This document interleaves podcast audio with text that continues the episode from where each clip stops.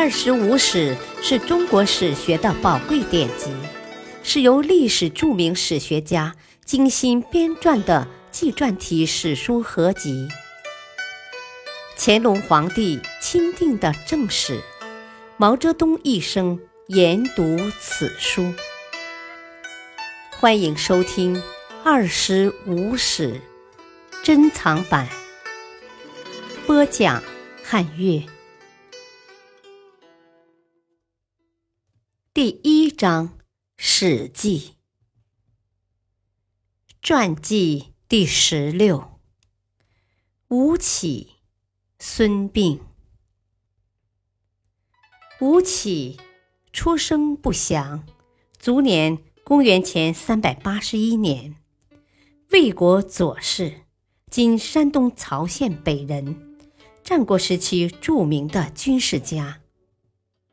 吴起年轻时到处求事不遂，将家产用光，受到乡党的耻笑。吴起一气之下，杀死嘲笑他的三十多人。东出魏国郭门，与母亲告别时，咬破自己的胳膊，发誓说：“我吴起要是当不上卿相，就不再回魏国。”他投奔孔子的弟子曾参。向其学习儒学，不久其母逝世，吴起竟不回魏国奔丧，曾参遂与其断交。吴起转而学习兵法，演习用兵，到鲁国任职。齐人攻鲁，鲁穆公欲以吴起为将，但因吴起的妻子是齐国人，而下不了决心。吴起杀了妻子，以表明自己与其势不两立。鲁穆公任命吴起为将，率两万军队前往抵御齐军，以突袭的方法大败齐军，声名大振。有人向鲁穆公进谗言道：“啊，吴起为人残忍呐！打败了齐军，会引起诸侯对鲁用兵，况且……”魏与鲁是兄弟之国，军功用鲁起也是对魏的不友好。鲁穆公于是对吴起开始疏远。听说魏文侯贤明，吴起离鲁到魏，魏文侯任其为将，进击秦军，夺秦五城。吴起带兵。总是与最下级的士兵穿一样的衣服，吃一样的饭菜，睡觉不设席，出行不骑乘，亲自背负军粮，与士卒同甘共苦。一位士卒患了疽病，吴起亲自为他吮吸毒汁。这位士卒的母亲听说此事，哭了。别人奇怪地问道：“啊，你的儿子是个士卒？”将军亲自为他吮吸毒汁，你哭什么呢？这位母亲说道：“啊，不是这么回事。过去吴公曾为他的父亲吮吸过毒汁，他父亲冲锋时英勇无比，战死沙场。吴公如今又为他的儿子吮毒，且不知儿子将要死在哪里。”所以哭了。魏文侯因为吴起善于用兵，又清廉公平，深受士兵爱戴，就任命吴起为西河守，以抗击秦人和韩人的侵袭。魏武侯继位后，曾由吴起陪同乘船沿西河而下。魏武侯感叹道：“哦，美哉呀！”山河之险固，这是魏国之宝。吴起回答道：“哦，国宝在于道德，而不在于险要。如果国君不修德，连这船上的人都会成为你的敌人呐。”魏武侯以田文为相，吴起很不高兴，与田文论功劳。田文说。论带兵打仗、治理地方和守边抗敌，我不如你呀。但目前魏国主少国疑，大臣未附，百姓不信，处理这些事还是我比你强啊。”田文死后，继之为相的公叔设计排挤吴起。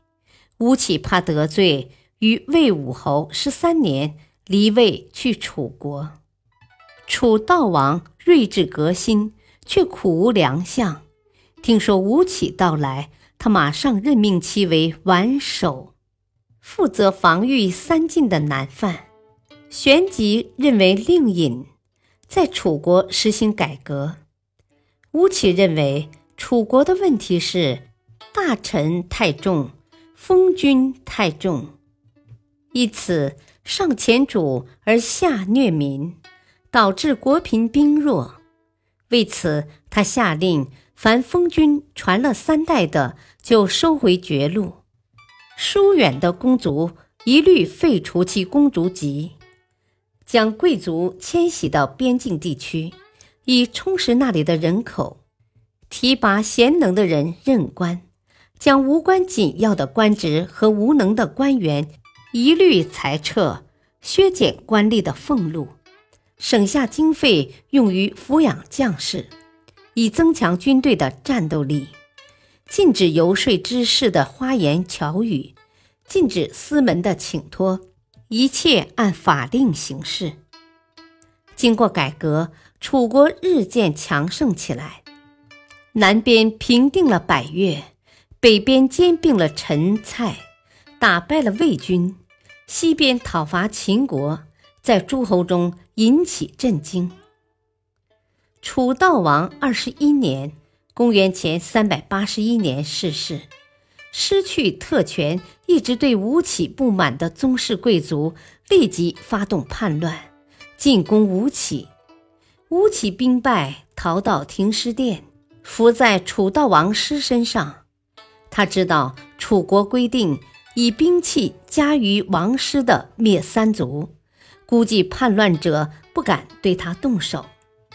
然而追上来的宗室贵族却立令智昏，用乱箭将吴起射死，并将吴起的尸身车裂肢解，安葬了悼王以后。楚襄王继位，将以箭射中王师的七十多家贵族全部灭族。吴起著有兵法四十八篇，据说久已亡佚。现存五子，包括屠国、料敌、治兵、论将、应变、立事六篇。郭沫若断为伪作。难以论说。孙膑，公元前三百八十年出生齐国阿卷之间，是春秋著名军事家孙武的后代，战国时著名的军事家。孙膑年轻时与庞涓一起学习兵法，尤其精通《孙子兵法》。后来，庞涓到魏国为将军，屡立战功。声名鹊起，他不愿比自己更强的孙膑为诸侯所用，派人将孙膑骗来魏国，设计陷害，处以并刑，将两腿的膝盖骨截去，并在脸上刺字，使其永远无法在公众前露面儿。被迫服苦役的孙膑听说有奇使来魏，就悄悄找到使者。表示自己为祖国效劳的愿望。使者发现他是一位奇才，将他藏在车里带回齐国，推荐给将军田忌。田忌与齐国诸公子驱车赛马打赌，屡屡输钱。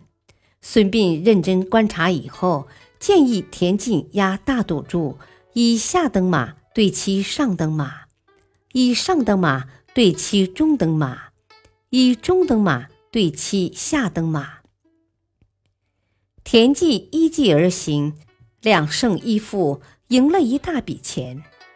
齐威王惊异田忌的奇谋，询问是谁出的主意。田忌于是将孙膑推荐给齐威王。齐威王向孙膑请教兵法，孙膑指出，战争是辅助道义的工具，是存亡国际绝世的手段。只有通过战争制服敌手，才能使天下人服从，建立新的秩序。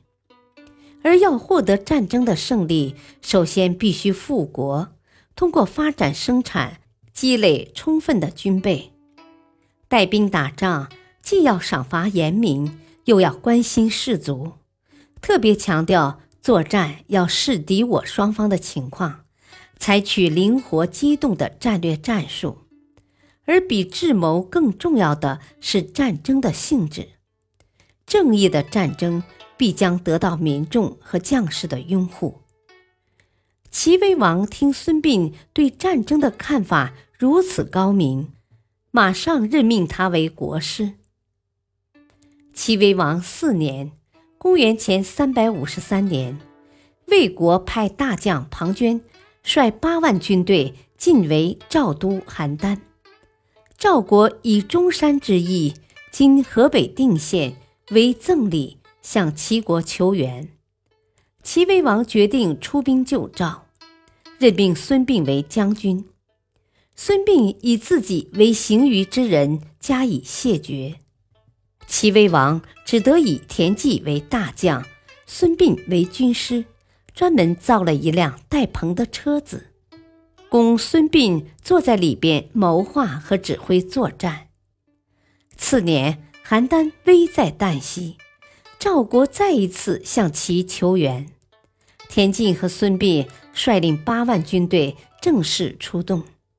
孙膑提出劈抗倒虚、围魏救赵的策略，就是避开敌人主力，打击其薄弱处，直逼魏都。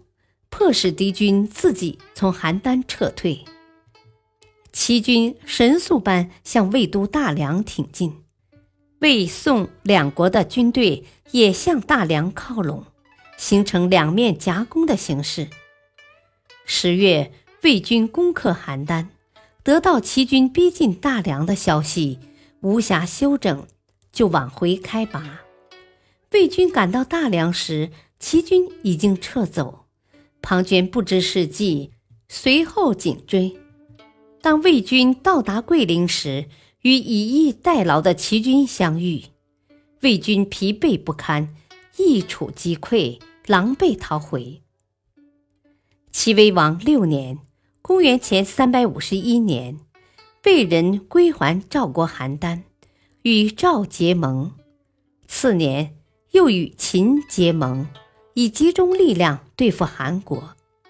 十七年（公元前三百四十年），魏赵联军在庞涓率领下直奔韩国都城郑（今河南新郑）。韩军抵挡不住，向其求援。孙膑提出先坚定韩国作战的决心，待魏军疲惫时，齐军再出动。既能取胜，又可在诸侯中树立威望。在魏军已经有很大消耗时，齐国正式派出了以田忌、田婴为大将、孙膑为军师的十万大军，径直向魏都大梁挺进。庞涓对桂林之败记忆犹新，马上从韩国撤军。魏惠王要与齐军决一死战。派太子申为大将，动员全国的军队，会合庞涓撤回的军队，正面迎战齐军。孙膑建议齐军不与魏军正面交锋，用计诱使魏军加快行军速度，把魏军拖垮，再加以收拾。齐军掉头东撤，在撤退中逐日减少营地做饭的炉灶。第一天造了十万人吃饭的炉灶，第二天五万，第三天两万。庞涓在追赶中见齐军炉灶日少，兴奋不已，说：“哼，我早知道齐军胆怯，才三天时间，士卒已经逃跑掉大半了。”于是把步兵和给养车留在后边。亲自率领战车部队，马不停蹄，兼程追赶。齐军牵着魏军的鼻子向东退却，撤到地势险要的马陵（今山东阳谷境）。孙膑下令停止后撤，利用山大沟深、道狭的地形，将一万弓箭手埋伏于道路的两旁，命令啊夜里见火把举起就一齐放箭，还让人将当路的一棵树削去了一块树皮。在露出的白木上写了“庞涓死于此树之下”八字。庞涓率军于天黑以后进入伏击圈，见树干上有字，命人点了火把细看。字还没有看完，庞涓发觉中计。这时万箭齐发，魏军猝不及防，乱作一团，死伤惨重。庞涓知大势已去，仰天长叹道：“唉，我终于让孙膑这小子成就了声名啊！”拔出长剑，自刎而死。埋伏的齐军冲出，全歼魏精锐战车部队，并乘胜向西追击，将魏的后续部队全部打垮，俘虏魏太子申。孙膑著有兵法一部，八十九篇，图四卷，名《齐孙子》。后来该兵书失传，学者遂对孙武、孙膑究竟是一人还是两人，两人是否都著有兵法书发生疑问。一九七二年，在山东临沂银雀山汉墓中，失传一千多年的孙膑兵法残卷。与《孙子兵法》同时出土，它不仅解决了上述争论，更使我们得知这位优秀军事指挥家在军事理论方面的卓越建树。《孙膑兵法》残卷共三十篇，一万一千余字。书中认为，战争关系国家的安危，战胜则强力，战不胜则危亡，强调。要以道取胜，重视对士卒的挑选和训练，还要赏罚分明。作战应辟类广治，严正集众，避而交之，引而劳之，攻其无备，出其不意，必以为久。就是构筑坚固的工事，来坚定我军的斗志。制定严明的条令规范，来团结全军上下，尽量避开敌人的正面锋芒，使他骄傲起来，引诱敌人东奔西逃，使其锐气耗尽，疲惫不堪。趁敌人没有准备的时候攻击他，在敌人意料不到的地方打击他，通过长期持久的作战。一定能赢得最后的胜利。这些论说在中国军事史上有重要价值。感谢收听，下期播讲传记第十期，秦孝公，商鞅。敬请收听，再会。